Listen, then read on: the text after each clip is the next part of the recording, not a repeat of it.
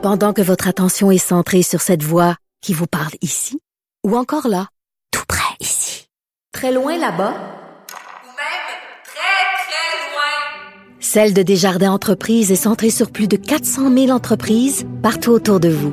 Depuis plus de 120 ans, nos équipes dédiées accompagnent les entrepreneurs d'ici à chaque étape pour qu'ils puissent rester centrés sur ce qui compte, la croissance de leur entreprise. Avocat à la barre répond à vos questions durant cette crise sans précédent parce que des questions judiciaires, juridiques, il y en a beaucoup. Euh, on oublie souvent que c'est un des, piliers, le droit. Le droit nous entoure. Donc, on y répond. Et on a un volume assez exceptionnel, donc on, va dédier plus de temps à l'émission. Ben, vous savez maintenant, on n'est plus diffusé le, samedi matin, dimanche matin, c'est le vendredi parce que vu euh, la situation et que LCN est en ondes durant la fin de semaine pour vous informer.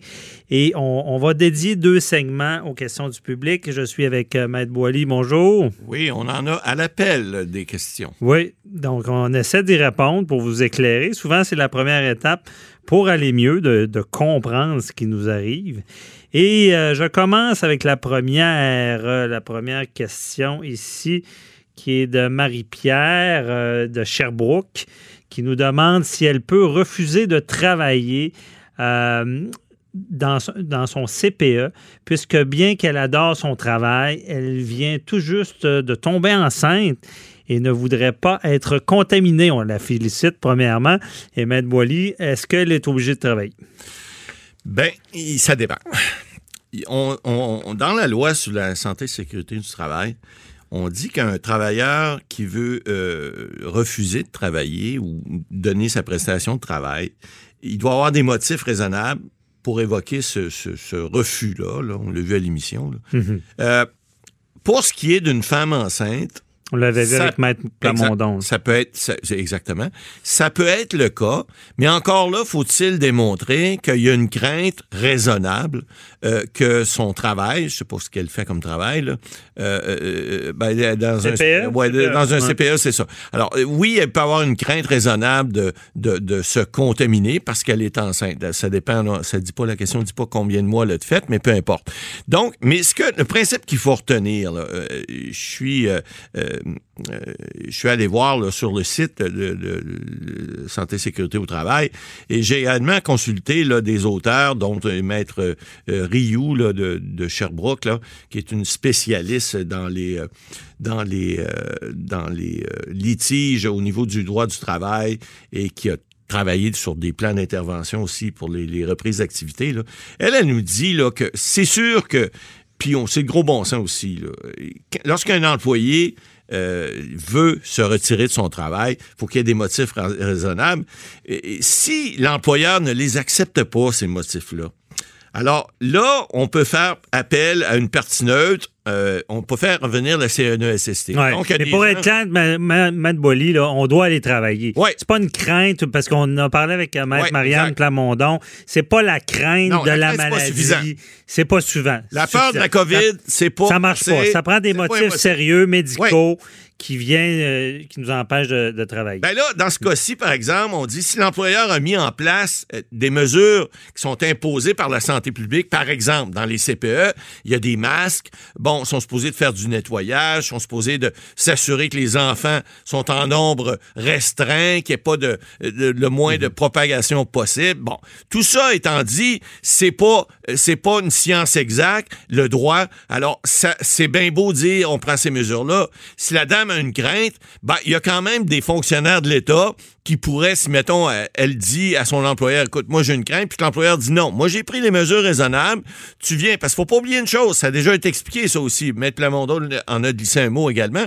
Si l'employé refuse son travail et qu'il, euh, euh, finalement, ne se présente pas, ne donne pas sa prestation de travail et que l'employeur démontre qu'il avait pris les moyens raisonnables et qu'il n'y a pas de crainte suffisante Parce que là, même si elle est enceinte, ça veut pas dire nécessairement chances are, comme on, en- on dit en anglais, il y a des bonnes chances. Mais il reste que il faut, il faut comprendre que si elle fournit pas sa prestation de travail, qu'elle elle, elle est passible à ce moment-là de congédiement, et s'il y a un congédiement, ben, il n'y a pas de prestation, il n'y a pas de, de remplacement de revenus, Ouais. il n'y a pas de, il y a pas Et de là- PCU, il n'y a pas de ci, il n'y a pas de ça. Là. Ça, on, important de on le comprend bien, Ouais. mais le fait qu'elle soit enceinte, parce qu'on on voit dans certains milieux hospitaliers des retraits préventifs. Exact. Bon. Mais là, la, la complexe, c'est complexe parce qu'il n'y a pas de preuve directe Non. que la maladie peut vraiment affecter En l'enfant. fait, on n'est pas, on n'est pas des médecins, on n'est pas des spécialistes. Mais des si c'était le cas, là, je si c'était le cas, ben c'est sûr que le retrait, le retrait immédiat serait, serait prononcé. Donc, il y a, il y a quand même une, une- une petite, une petite variante dans la loi là, qui dit vous devez quand même avoir un motif raisonnable. Est-ce que être enceinte, c'est raisonnable? En soi, peut-être pas, mais moi, je parierais plus pour dire qu'on va donner le doute à l'employé qu'à l'employeur. Ben, c'est important, ça. C'est ce que j'allais j'allais dire. Vous avez des enfants, j'ai Ouais. des enfants.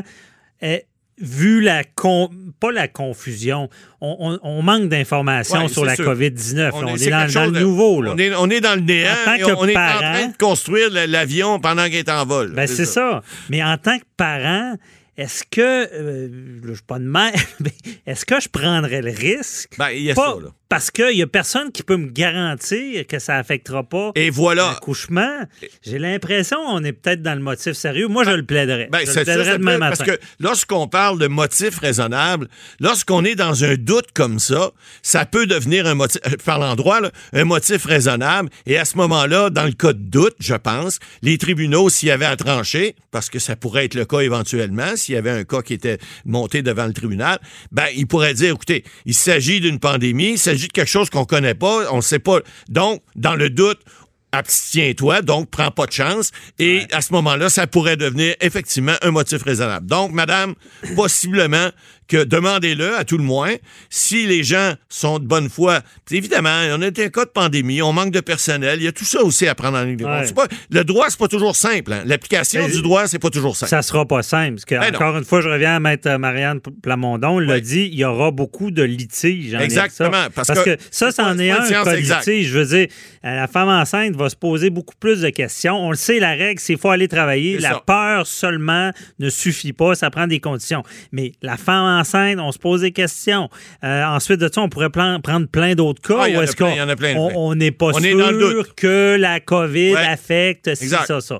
Alors, Donc, des fois, euh, est-ce que les mesures sanitaires sont suffisantes? Est-ce qu'on est à une distance de plus de 2 mètres? Est-ce qu'on est à risque plus parce qu'on a une clientèle, par exemple, dans les CHSLD, c'est clair? Alors, est-ce que tout ça fait en sorte qu'on peut avoir des motifs raisonnables? Réponse oui, mais encore faut-il le démontrer. Bien dit, merci. Euh, je ne suis pas sûr qu'on a répondu, mais on, on a, on a débattu. bout. On a débattu parce que c'est pas évident. Le droit n'est pas toujours clair, malheureusement. C'est pour ça qu'il y a des tribunaux et il y a des juges. Oui, évidemment.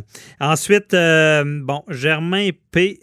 qui nous a contacté via Facebook pour savoir s'il peut entendre, euh, pardon, pardon, s'il peut attendre avant de décider d'envoyer son enfant à l'école primaire à Bécomo la semaine prochaine, afin de voir si tout est correct euh, ou s'il risque de perdre la, la place de son garçon.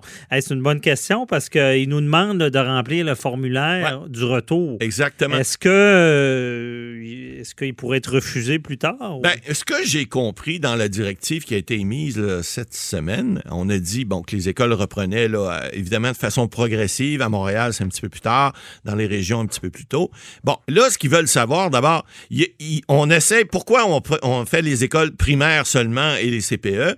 Parce que c'est des endroits où on pourrait, j'ai vu des articles d'ailleurs où ils disent qu'ils peuvent pas avoir presque pas plus que 10 dans une classe qui en contiendrait normalement 24, mais peu importe.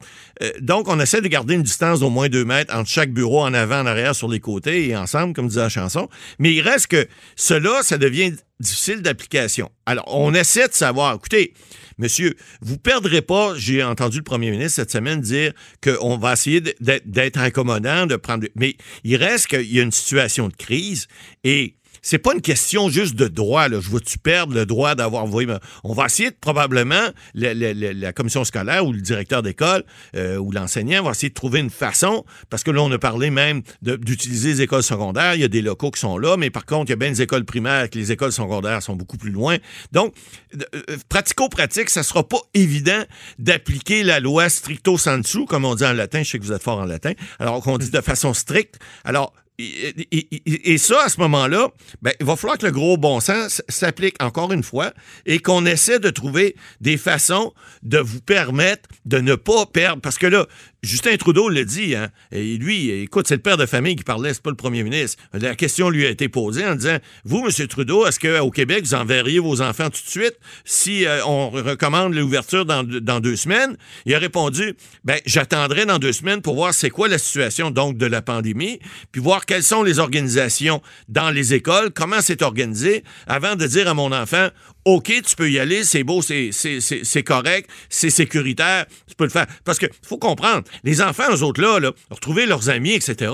C'est, c'est- bon, il y en a qui aiment pas l'école, mais en général, ça va faire deux mois, c'est le party, les autres vont être contents. Alors, je voudrais pas être l'enfant, moi, qui veut retourner à l'école, puis le parent qui, qui, qui est très insécure, qui dit non, tes amis vont y aller, toi, tu vas rester ici, puis tu vas faire tes devoirs avec papa, puis tu surveilles avec la strap à côté. Non, c'est pas vrai. Mais il reste que ça, peut être, ça peut être très désolant pour les enfants aussi, comme pour les parents qui veulent pas prendre de risques. Alors, évidemment, monsieur, la réponse, c'est que, en principe, ce que le premier ministre dit, c'est que vous ne perdrez pas la, la place que votre enfant peut avoir à l'école. Maintenant, il n'est pas impossible que les accommodements qu'on va vous donner, ça se peut que ça soit pas nécessairement la même classe. Ça se peut aussi qu'il n'y ait plus de place ça se peut qu'on trouve autre chose.